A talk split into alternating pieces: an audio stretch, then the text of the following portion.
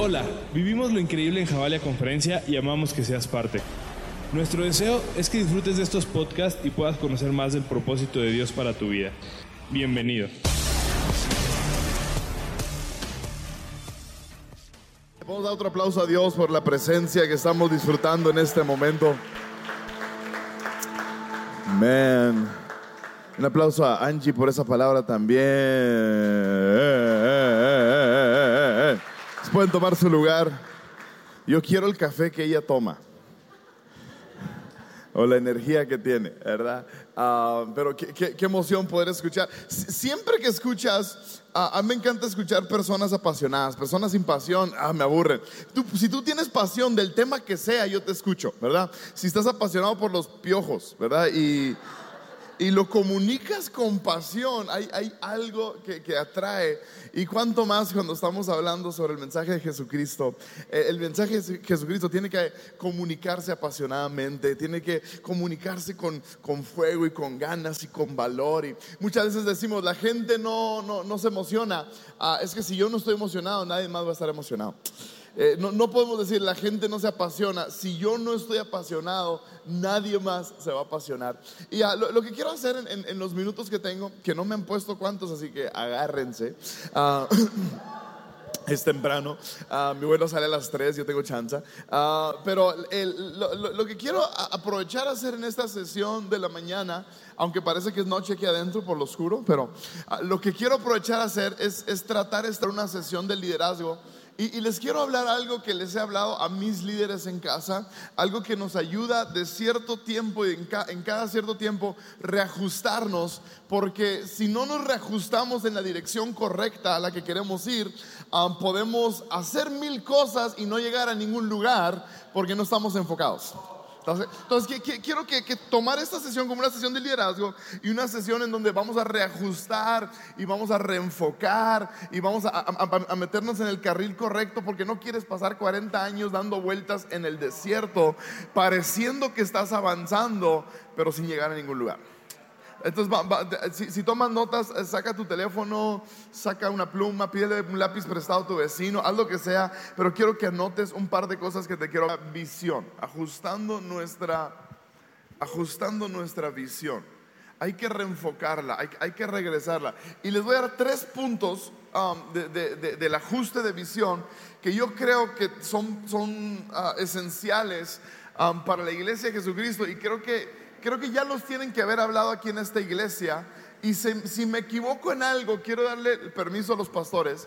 Si uno de los puntos que doy no va con la visión de esta casa, ah, por favor luego vengan y corrijan. Y, perdón de antemano, ¿está bien? Pero eh, eh, eh, esto se trata de un ajuste de joven ah, para pensar que los de 40 eran viejos. ¿Alguien se acuerda de eso? Cuando veías a los de 40 decías, no hombre, ruco, ¿verdad? Eh, cuando veías a los de 40, creo que mi hija está así, tiene 13 años, y, tiene 13 años, y yo creo que ve a los de 40 y dice, como que ya andan robando oxígeno, ¿verdad? Como que a los pero pasa, algo con el, con el paso de los años, que te vas dando cuenta que, que los 40 son los nuevos 20. Los 40 son los nuevos 20 y, estamos renaciendo, ¿verdad? Y este, yo tengo 36, así que los 40 yo los estoy viendo con mucho ánimo por delante, estoy emocionado por llegar a los 40. Hay, algo que pasa con los años, algo que vamos perdiendo, que no lo pensamos así, nos damos cuenta que se van desgastando las rodillas, y de pronto te duele más levantarte, ¡ay! haces así cuando te levantas, y ¡ay! haces así cuando te sientas, y, un ejercicio te duele más, y, tardas más en recuperarte y todo eso. Pero una de las cosas que más comúnmente ah, vamos, va perdiendo fuerza es la fuerza de nuestra retina, de nuestros ojos. Y, ojo con esto, va, perdiendo, es un músculo la retina y va perdiendo su fuerza muscular, por lo tanto tu visión se va desenfocando un poco y empiezas a ver borroso. Por eso a veces entre más grande necesitas lentes, ¿verdad? Y ya estoy exponiendo a los que traen lentes aquí. Va a poner bueno todo esto y va, a valer la pena las, las, las las, humilladas. Pero el, el, músculo de la retina va perdiendo su fuerza y ya no podemos ver con la claridad que veíamos antes. Entonces requerimos ahora unos lentes para que nuestra visión sea clara. Y pasa lo mismo en, la vida espiritual. Vamos avanzando en este camino y si no ajustamos nuestra visión de la fuerza, no reenfocamos nuestra visión hacia lo que verdaderamente importa, la visión va perdiendo la fuerza, la retina espiritual va perdiendo su fuerza y terminamos desenfocados. Así que lo que quiero hacer en los próximos, ahora se me pusieron tiempo, 35 minutos, lo que quiero hacer en estos próximos minutos es reajustar nuestra visión a, más de un año ya de existencia y la manera en la que se dio la iglesia Javalia es, es, toda una historia. Entonces creo que es bien importante detenernos cada cierto tiempo y reenfocar, redireccionar. En, nuestra iglesia, Iglesia Ancla, lo que hacemos es una vez al año tomamos el mes entero de noviembre, noviembre, con las cuatro semanas de noviembre y le llamamos noviembre naranja, ¿verdad? ¿Por qué noviembre naranja? Porque el color naranja es el color de la iglesia, así que le llamamos noviembre naranja, que no debe ser confundido por el movimiento naranja, es, noviembre naranja aclarando.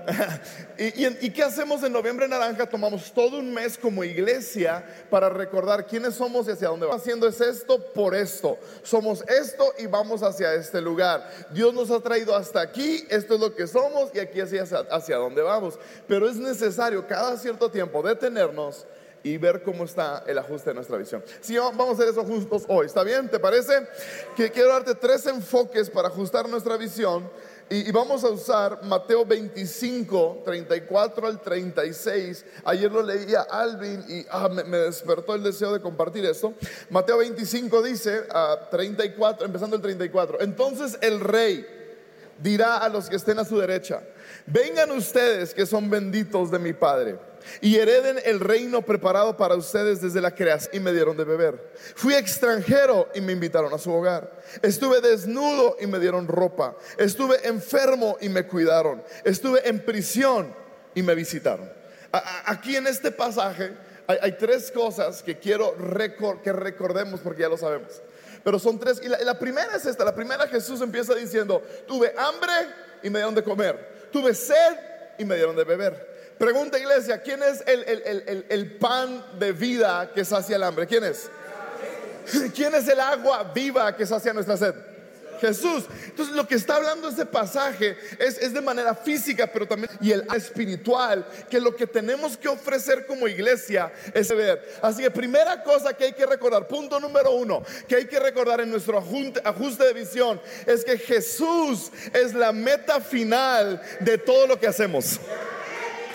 Jesús tiene que ser la meta final de todo lo que hacemos es Jesús. Y si es cierto, hacemos ayuda humanitaria y es parte de esta casa. Está bien que predique de hacemos como si fuera de acá, pero hacemos esto, ¿verdad? Hacemos ayuda humanitaria, vamos a las calles, eh, estamos Hope in a Box, ¿verdad? Estamos, estamos haciendo cuando, cuando, sea grande, está buenísimo. Todos esos proyectos son de ayuda hacia nuestra sociedad y son buenísimos y los seguiremos haciendo, pero la es presentar a Cristo Jesús.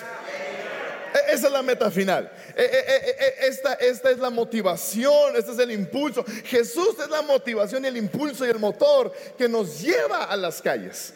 Eh, eh, con Él inicia y con Él termina todo lo que hacemos. Y Jesús tiene que ser la meta final de todo lo que hacemos como iglesia, es Cristo Jesús. Eso tenemos que ofrecer. Ofreceremos ayuda en, forma de comida física, ofreceremos agua, ofreceremos vestimenta, ofreceremos todas estas cosas, pero a fin de cuentas entendemos y tenemos claro que Jesús es la meta final es Cristo Jesús.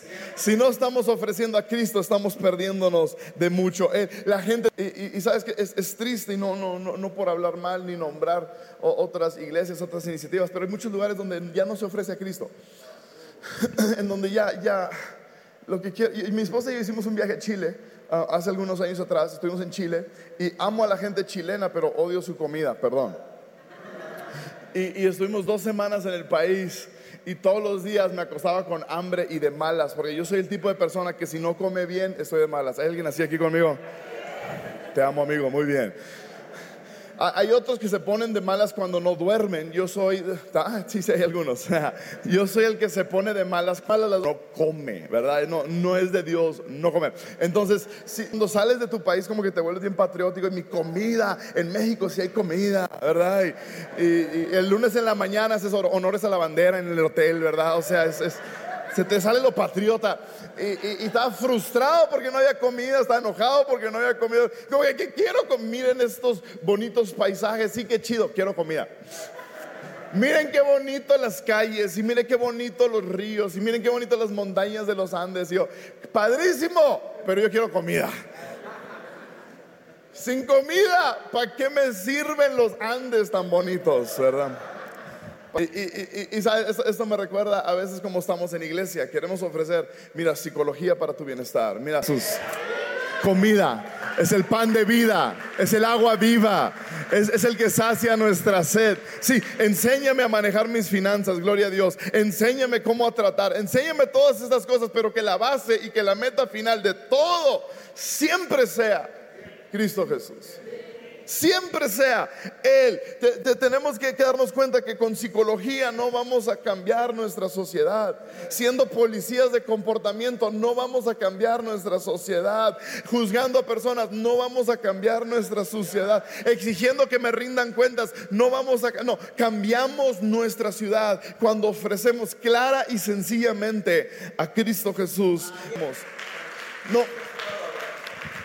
Estuve platicando con alguien y me decía, es que sus, frustraciones con la iglesia, ¿verdad? Ah, e, esto me pasa demasiado cuando alguien, cuando viajas y alguien te pregunta, hey, ¿a qué te dedicas? y dices, no, pues soy, a, veces hasta ya, te, te, pido perdón, pero a veces me da pena decir que soy pastor, me da pena decirlo, porque gente ya tiene una idea y una connotación y no lo sacas de ahí, ¿verdad? Pero bueno, he abrazado qué es lo que soy, a lo que Dios me llamó. Yo, no, pues soy pastor y, me, toca demasiado seguido. gente muy amable, ah, qué padre, y gente que dice, ah, pastor. Mm. Y muy, ah, caray. Y, y, cuando están así, ya sé que traen algo de, equipaje ahí y lo sacan. Está bien, lo sabes. Es que yo siento que la iglesia tiene una agenda oculta. Yo, yo dije, no, bueno, no sé en qué iglesia has estado, pero la iglesia no tiene agenda oculta. Tiene un Salvador muy visible. E, e, e, eso es lo que tenemos que ofrecer. Eso es lo que tenemos que ofrecer. Y mientras más abiertos seamos en quiénes somos, somos, somos una iglesia, ¿verdad? En cuanto más ha, ha, habido un movimiento que quiere disfrazar lo que es la iglesia para alcanzar a más personas y eso no le está ayudando a nadie donde ya no le digan pastor, díganle director, en donde no le digan reunión, díganle, díganle esto, donde no le digan predicación, díganle otra cosa, en donde cambien el lenguaje. Y, y, lo que estamos haciendo es que estamos nosotros mismos restando palabras. Hay poder en, en, predicar el mensaje puro de Cristo Jesús. Y yo, yo, yo estoy convencido que cualquier iglesia que predica a Cristo es relevante para sus tiempos. Luchamos y peleamos por relevancia, pero relevancia se encuentra en el mensaje que damos. Y Cristo es y siempre será relevante. Cristo es y siempre será lo que la iglesia, lo que la sociedad necesita. Entonces, si yo, defino relevante, esta es mi, definición favorita de relevante, se la escuché al doctor Lucas Leis. Él dijo, relevante, cualquier cosa que es relevancia es satisfacer una necesidad. Si tú satisfaces una necesidad, es relevante. Es una iglesia relevante. Cristo Jesús es el que satisface todas las necesidades. Entonces, siempre y cuando presentemos a Cristo, estaremos satisfaciendo las necesidades de nuestra comunidad y estaremos siendo relevantes. La razón por la que la iglesia existe es para presentar a Cristo. Jesús es la meta final. Tuve hambre, pan de vida. Tuve sed, agua viva hay, que siempre, siempre tener claro, siempre Cristo se predica, siempre Cristo e, es el que está por delante. El nombre de Jesús es el que más se tiene que escuchar. No sé cuántos conocen al autor uh, Francis Chan. ¿Alguien escuchado Francis Chan? Él escribió varios libros. ¿Loco Amor? Órale. Eh, él escribió varios libros y un pastor de una iglesia vibrante, llena de vida y creciente en California y, de la nada la noticia que, a, todo el mundo lo, puso sin poder entender es que él iba a dejar su iglesia. Uh, en, no había pecado, no había nada, sino que simplemente él sintió de parte de Dios entregar la iglesia, dedicarse a otra cosa, una iglesia que estaba creciendo y brillando, estaban haciendo mucho bien por la sociedad. Y, cuando le preguntaban, él dijo, es que me, me, di cuenta, dice, que mi nombre se escuchaba más en la iglesia que el nombre de Cristo. Yo no quiero ser parte de una iglesia en donde se escucha más mi nombre que el nombre de Cristo. Ah, ah, pero lo que necesitan es a Cristo. Siempre. La gente ni siquiera sabe lo que quieren, pero lo que quieren y necesitan es a Cristo. Y lo vemos en Hechos 3. En Hechos 3 había un paralítico que estaba sentado afuera de una iglesia, un templo llamado La Hermosa. Y está sentado pidiendo dinero, pidiendo limosnas. Este hombre está paralítico y viene Pedro y Juan. ¿Se acuerdan de la historia? Viene Pedro y Juan y, se le quedan viendo y este hombre se emociona y extiende su mano y dice, me van a dar lo que quiero. ¿Y qué es lo que quiero? Dinero. Pero Pedro y Juan le dicen, no tenemos ni oro ni plata. O sea, somos ministros de tiempo completo, no tenemos nada. Servimos al Señor de tiempo completo, no tengo nada. Aleluya. Levántate. Y el hombre se le... Él pensaba que necesitaba limosna. Lo que necesitaba era un milagro de parte de Jesús. No sabía siquiera lo que él, él, él ni siquiera sabía lo que él verdaderamente necesitaba. Por eso la iglesia tiene que promover y tiene que presentar siempre a Cristo Jesús. Siempre a Cristo. Ayer lo decíamos en, el panel, ¿verdad? En, cada una de las esferas en donde servimos en, la iglesia. Soy anfitrión, estoy en niños, estoy en mantenimiento, estoy en, alabanza, estoy predicando. En donde quiera que esté, estoy en producción, estoy en redes sociales, estoy en media. Donde todos estamos predicando a Cristo. Todos estamos ofreciendo. Todos estamos dando. Es un mismo mensaje. Semana, ojo, ojo con esta ilustración, me encanta. Toda la semana estamos llenándonos nosotros mismos con nuestra relación con Dios. Estamos nosotros mismos encendidos y venimos a la iglesia y traemos un carbón encendido y lo echamos al, al fuego. Imagínate si cada servidor llega y cada quien echa un carboncito, echa un pedazo de leña encendido. Vamos a hacer una fogata grande para que otros puedan venir a tomar lo que necesitan para que otros puedan venir a, llenarse de lo que les hace falta. Pero vamos a ofrecer hoy y siempre la meta final es Cristo Jesús. Alguien diga amén a eso. Punto. Amén. Punto dos. Punto número dos dice extranjero y me invitaron a su hogar. Fui extranjero, fui de afuera, fui no requerido, fui de los despreciados, de los invisibles, de los olvidados. Fui extranjero y me invitaron a su hogar. Y Jesús está elogiando a la gente que hizo todo esto. Que, tuve hambre y me dieron de comer, tuve sed, me dieron de beber, lo dice, fui extranjero y me invitaron a su hogar. ¿De, qué me habla eso? ¿De qué reajuste de visión tengo que hacer? Punto número dos, y, les recuerdo, si me equivoco en algo y algo de eso no va parte con la visión de la casa de los pastores, luego me corrigen. Pero la segunda cosa es que tenemos que estar más enfocados en los de afuera que en los de adentro más enfocados en los de afuera. Fui extranjero y me invitaron a su hogar. De adentro. Él se piensa todo en el de afuera más que en el de adentro, ¿verdad? Será, iglesia, serán bienvenidos aquí los extranjeros. Serán bienvenidos aquí los que nadie más quiere recibir. Serán bienvenidos en esta... La, la, pregunta que te estoy haciendo es si esta es una casa inclusiva o exclusiva. ¿Seremos inclusivos o somos exclusivos? No, somos, somos una iglesia inclusiva. Aceptamos al que nadie, al que yo, perdí el sueño eh, durante un mes con, con, esta pregunta que sentía que Dios me hacía, así que te quiero, te la quiero. Sí, ahora para que tú pierdas el sueño. Mismas personas que Jesús atrajo. ¿Será que estamos predicando un mensaje diferente? Esa es la pregunta, ¿no? Si nuestra iglesia no está llena del extranjero y del, despiadado y del despreciado y del olvidado, si, no estamos atrayendo a esa gente, ¿será que estamos predicando otro mensaje? Porque Cristo, uno, de los mejores nombres o apodos que le dan a Jesús, en mi opinión, es amigo de pecadores. Ese, ah, ese es de los mejores, sí, ¿verdad? Porque significa que es mi amigo. Entonces, Jesús, el amigo de pecadores le decía. Y él atraía a la gente que nadie más atraía. Y si como iglesia no estamos haciendo eso, ¿o en dónde hay la incongruencia? Porque para ser una iglesia inclusiva significa que a veces el lugar va a oler mal, no como quisiéramos. Significa que no vas a tener tu silla que es tuya. ¿Sabes dónde? ¿Sabes cómo? Hay, hay, iglesias donde te puedes dar cuenta si vinieron o no, solo porque tienen una silla que está designada para ellos y ya tienes tus chicles abajo de la silla, ¿verdad? Ya. Pero cuando somos una iglesia, yo, le, predicaba esto a mi iglesia y le decía, ¿Cuántos quieren ser una iglesia inclusiva? Sí.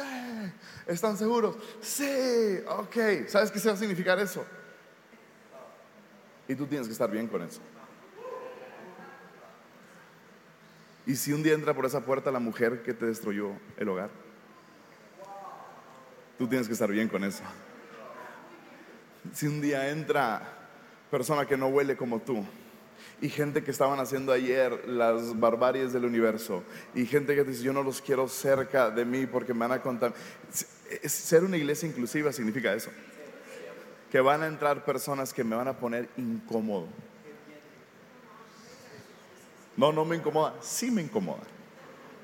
No te a mí me incomoda. Tenemos, llegan varias ah, mujeres que, que nuestra iglesia y al final se acercan y piden oración y sus oraciones son, quiero dejar esto, pero es, la vida más fácil, ¿verdad? Que quiero dejar esto. Y, ah, hace dos semanas vino una de estas señoras ya, ya, más grande, más grande que yo y, se acerca y me, entrega y dice, tengo que hacer esto, no sé cómo, pero yo, yo sé que si, si, no lo hago voy a seguir en el mismo ciclo y me entregó su pipa con la que eh, fumaba cristal.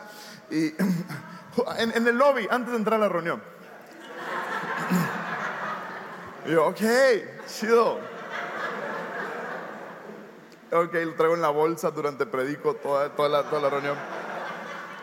Pero es, es, no es cierto que no es incómodo, claro que es incómodo. No, es cierto que, no es, totalmente incómodo, pero, tenemos, si nuestro enfoque está más puesto en la gente afuera que la de adentro, tengo que entender esta realidad, que esto no se trata de mí. Y hay que meternos esto al cerebro. esto no se trata de mí. Esto no. ¿Por qué no cantan las canciones que a mí me gusta? Esto no se trata de mí. Por, ¿Por qué está tan oscuro este lugar? ¿Por qué está tan oscuro y parece, ah, es cierto, es que esto no se trata de mí. Ya, ya, gente de nuestra iglesia me decía, ¿por qué son tan cortitas los tiempos de alabanza? Hacemos 20 minutos, cuatro canciones, ¿verdad? Lo, normal. Y, y, lo, pues, ¿cómo? Sí, es que a la iglesia a la que yo iba me decían, cantamos desde el número uno canciones. Y yo, wow, neta. este número uno, pobrecitos los que están cuidando a niños. Que van a estar cuidando los tres horas, ¿verdad? No, pobrecitos. Ah, número dos, queremos a alguien que nunca ha venido, se sienta como que no, no va a sacrificar su día entero, ¿verdad? Eh, eh, esto no se trata de mí. Dice, no, pues es que allá lo hacían de esta manera. Y yo he le he dicho esto a más de 20 personas que nos han visitado en nuestra iglesia.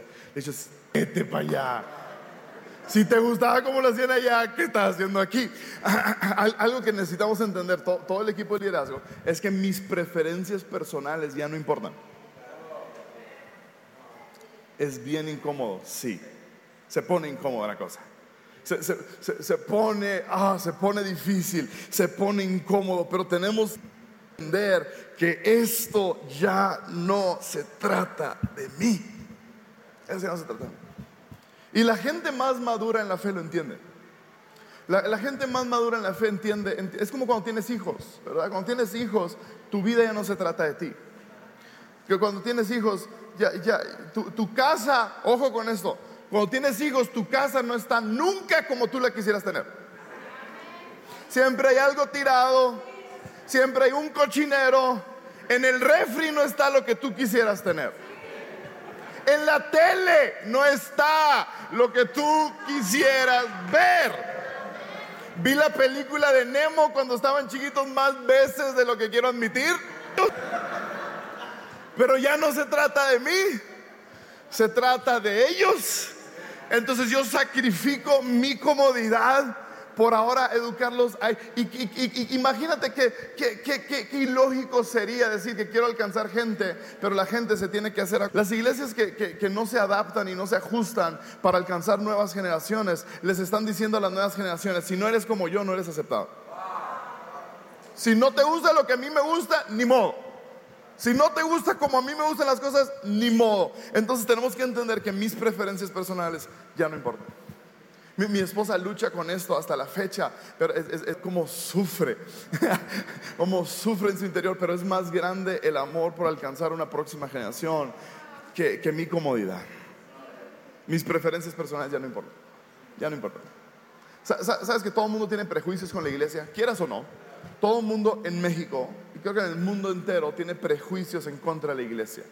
Por cómo se habla de nosotros en, en- en- las noticias, por cómo nos proyectan en películas, en Los Simpsons, ¿verdad? O sea, Ned Flanders, ¿verdad? O sea, to- todo el mundo, aun si nunca han pisado una iglesia, tienen un prejuicio contra la iglesia.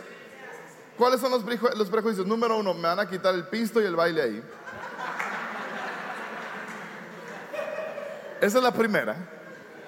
La, segunda, me van a hacer aleluya. La, la tercera es, "A- ahí no más quieren mi dinero. Todos esos son prejuicios que existen contra la iglesia. Y son prejuicios por errores que la iglesia ha hecho, si es cierto. Y ni modo, somos un cuerpo entero y tenemos que abrazar eso y decir, ok, entonces, ¿cuál es nuestra tarea, iglesia? Nuestra tarea es tumbarle los prejuicios a la gente. Servidores, esa es tu tarea. Un domingo, tu tarea, yo, yo lo veo de esta manera, la gente llega con los guantes a la iglesia. Alguien los invitó, ok, le voy a dar chance, pero voy con mis guantes. Voy con mis guantes bien puestos, porque ya me han dicho a mí aquí no me van a dañar. Y, vienen con todos estos prejuicios, vienen con todas estas ideas, vienen con todas estas eh, conceptos falsos realmente, pero siguen siendo prejuicios. Y son, reales. Entonces, en vez de decir, pues que se aguanten y que vean, y, aquí va a ser, y aquí no, no. Ok. Amor se tiene que manifestar en esta manera, en hacerte esta pregunta: ¿cómo piensa la gente que quiero alcanzar? Los transforme, primero tienen que llegar. Y, y o- o tenemos que ir por ellos, pero para que el Evangelio los transforme, primero tengo que qui- quitar todos los prejuicios. Es- Escuché esto en un podcast. ah, de- podcast de, soy, soy, soy geek de los podcasts, estaba escuchando un podcast de un chef, ni al caso. Y, y estaba hablando de una experiencia que tuvo este chef en un restaurante en Italia. Y, y es, es- es un restaurante de, de- de no, sé cuántas estrellas, pero tiene estrellas Michelin el restaurante, es, es, de esos preciosos restaurantes. Y es tan apasionado por los sabores, el, chef, que él estaba frustrado por mucho tiempo porque decía, la gente llega a mi restaurante con su paladar, tú, la comida que yo estoy desarrollando. Entonces él dijo, ya sé qué hacer. Y la primera cosa que pruebas en su restaurante es gratis, pero es un bocadillo que te dan y tiene algún efecto, tiene algo, algo tiene en vitaminas orgánicos, la, combinación de sabores, que cuando te lo comes te neutraliza todos los sabores de la boca. Entonces, si tú venías, si alguien venía con los, dientes recién lavados y trae sabor a pasta de dientes, te tomas eso y ya te lo quita y está neutralizado. ¿Para qué? Para que ahora tú puedas probar la comida del chef como él la intentó, con la intención con la que la creó. Entonces, si alguien venía con un chicle, si alguien venía fumando, como sea, le neutraliza todos los sabores de la boca para que ahora el chef, sin adulterar, tu sin, tener tu palabra adulterado o contaminado, y, lo estaba escuchando dije, eso, eso hacen los servidores en la iglesia le vamos quitando desde la bienvenida, le vamos quitando, déjate tumbo este prejuicio de la iglesia de que somos mala onda y que somos de, de- de 1970, que nos quedamos en un vacío del tiempo, ¿verdad? No, estamos alivianados, ¿verdad? Y, alguien con una vestimenta como ellos vienen o como ellos ven en la, tele, dicen, ah, caray, ok. Y cada uno me, trataron bien al recibir a mis niños y el baño está limpio, huele bonito. Esa música en el lobby, yo, yo la he escuchado en la radio, es- ese beat. Y cada paso que van tomando, están quitándose todos los prejuicios. Para cuando llegue el mensaje, ellos ya están, sí, padre, ¿verdad? O sea, ya, ya están con los guantes abajo, ya están rendidos. Porque el mensaje lo vamos a dar como el mensaje se tiene que dar. El mensaje se va a comunicar como dice la palabra de Dios. Eso no se va a ajustar. Vamos a hacer todo el ajuste acá afuera. Vamos a cambiar la iluminación y la decoración y la ropa y la música y todo. Todo. Pero el mensaje no lo vamos a cambiar. Y el mensaje va a penetrar el corazón porque ya todos sus prejuicios han sido quitados. Y ya están rendidos. ¿Sabes que la gente toma la decisión de, de regresar o no a la iglesia? Mucho Decidieron con la ubicación, decidieron con el trato, decidieron con cómo lo recibieron en niños. Por eso decimos que todos estamos predicando. Si estamos más enfocados en los de afuera, fui extranjero y me invitaron a. Si estoy más enfocado en los de afuera, hago todos estos ajustes, sabiendo que mis preferencias personales ya no importan. sabiendo que yo ya soy segundo plano y que ahora estoy pensando en los demás como más importante que yo. Y por, por último dice, verso 36, dice, estuve enfermo y me cuidaron. Estuve enfermo y, man, de y me cuidaron. ¿Y de qué me habla eso? Me habla de la tercera cosa. Que tenemos que, es un reajuste de visión, acuérdate. Entonces, lo, lo primero es, la- Jesús es la meta final de todo lo que hacemos. La segunda cosa, estamos más enfocados en los de afuera que en los de adentro. Y esa tercera cosa hay que recordarla también constantemente. Ah, hay que ser pacientes con las personas que están en desarrollo espiritual. Paciente. Paciente. Si empezamos a hacer una iglesia inclusiva, se va a llenar de, de- todo tipo de personas que están en todo tipo de, de esferas de su caminar con Dios, que van en diferentes etapas de su caminar con Dios. Y lo peor que podemos hacer es esperar que lo que Dios hizo conmigo lo haga con todos de la misma manera. No va a suceder eso. No, Dios va a tratar con cada uno a su puedan recibir, aunque todos van en diferentes eh, niveles o etapas de su caminar con Dios. Y el, y el trabajo del liderazgo es ser paciente con ellos. Ser pacientes con los que, ¡ay! Tiene tres años.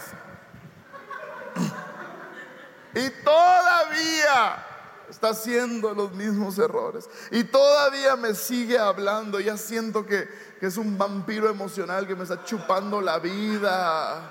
Y me estoy quedando. Sí, sí. Hay, hay- que ser pacientes. ¿Sabes qué- qué- qué hago yo para, para, para poder acordarme de esto? Es simplemente recordar lo paciente que Cristo fue conmigo, lo paciente que Dios fue con, con alguien más. Requiere paciencia. La gente no sana tan rápido como quisiéramos. Nos acordamos, la gente no sana. Voy a ser pacientes con ellos. Paciente con ellos. Paciente con ellos.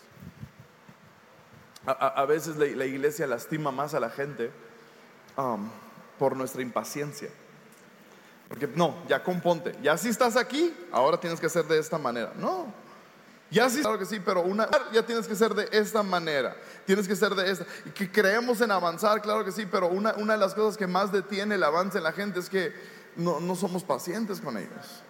Y, si, vienen cargados y si vienen cansados. Yo me acuerdo la, primera vez que me dejaron solo con mi hija Regina para cuidarla, ¿verdad? Ella, ella estaba chiquita, haber tenido unos seis meses. Y, y- mi, esposa se, fue muy valiente en decir, ok, tú la cuidas, voy a salir la tarde. Ahí te va, yo, Simón, yo, yo, estoy listo para el reto. Aquí está el YouTube por si todo falla, ¿verdad? Para ver qué hacer.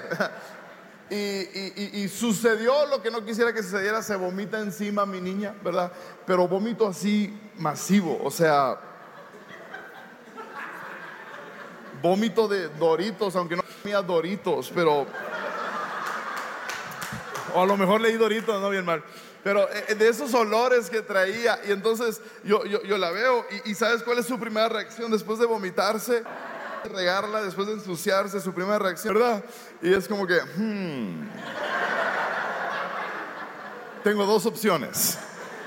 La, puedo así empujar afuera, y ahí está la manguera, o sea, está calientito afuera, no pasa nada. Y ya cuando esté limpia, ojo, ya que esté limpia, entonces ya la abrazo. O puedo ser el papá del año. No, ni siquiera. Ser un papá responsable.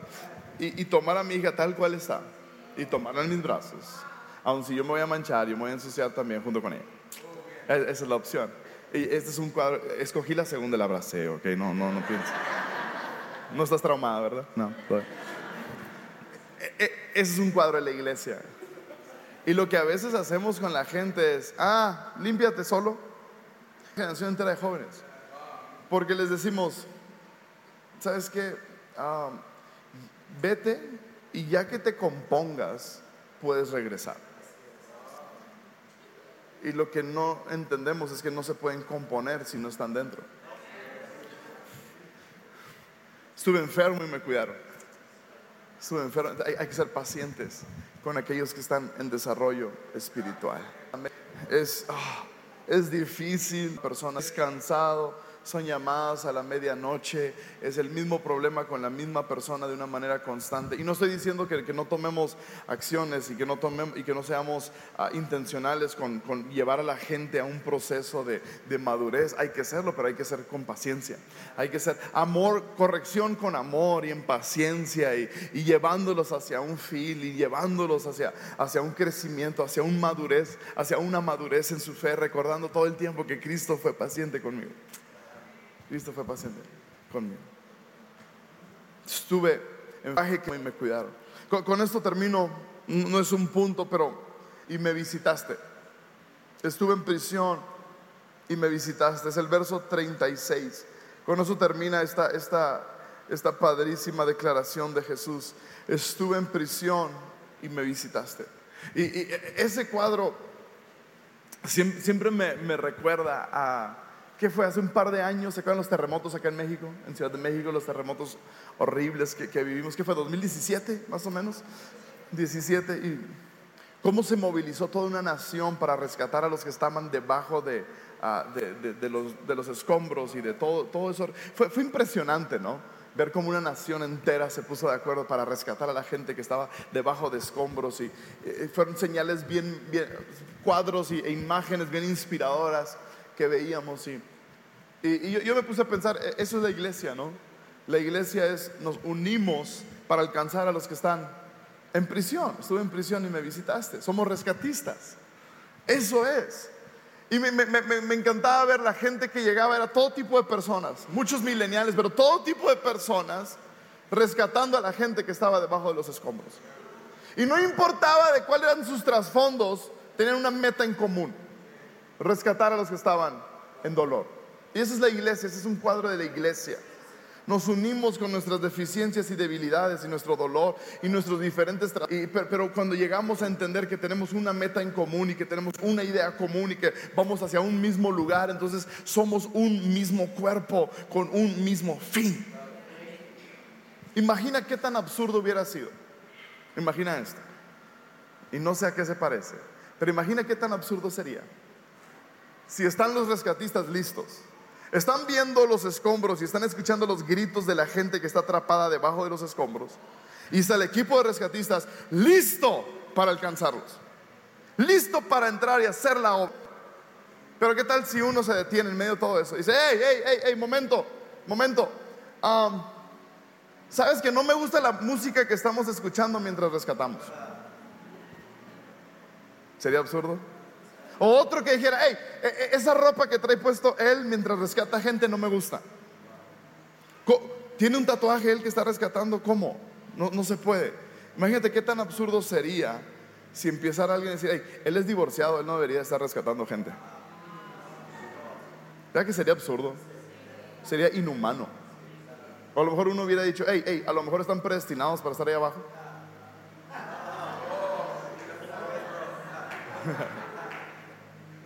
Es absurdo. Somos rescatistas, pero a veces la iglesia se comporta. Hey, tú estás divorciado, no puedes rescatar gente. Hey, tú, esa, música que estamos escuchando mientras rescatamos gente no es, la, no es la mejor, hay que cambiarla. Es, es, absurdo, es absurdo las cosas por las que nos peleamos. Es absurdo las ideas que tenemos. Son absurdos los pensamientos cuando recordamos que hay gente debajo de escombros, clamando por salvación, clamando por alguien que les extienda una mano.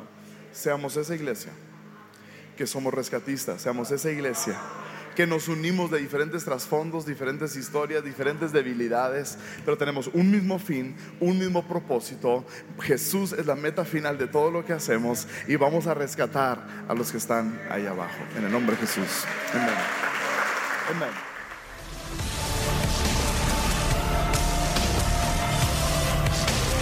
Gracias por escucharnos. Recuerda compartirlo para que alguien más lo escuche. Nos vemos en Javalia Conferencia 2020, Amor Salvaje. Y juntos sigamos conectando generaciones con Dios que cambien el mundo.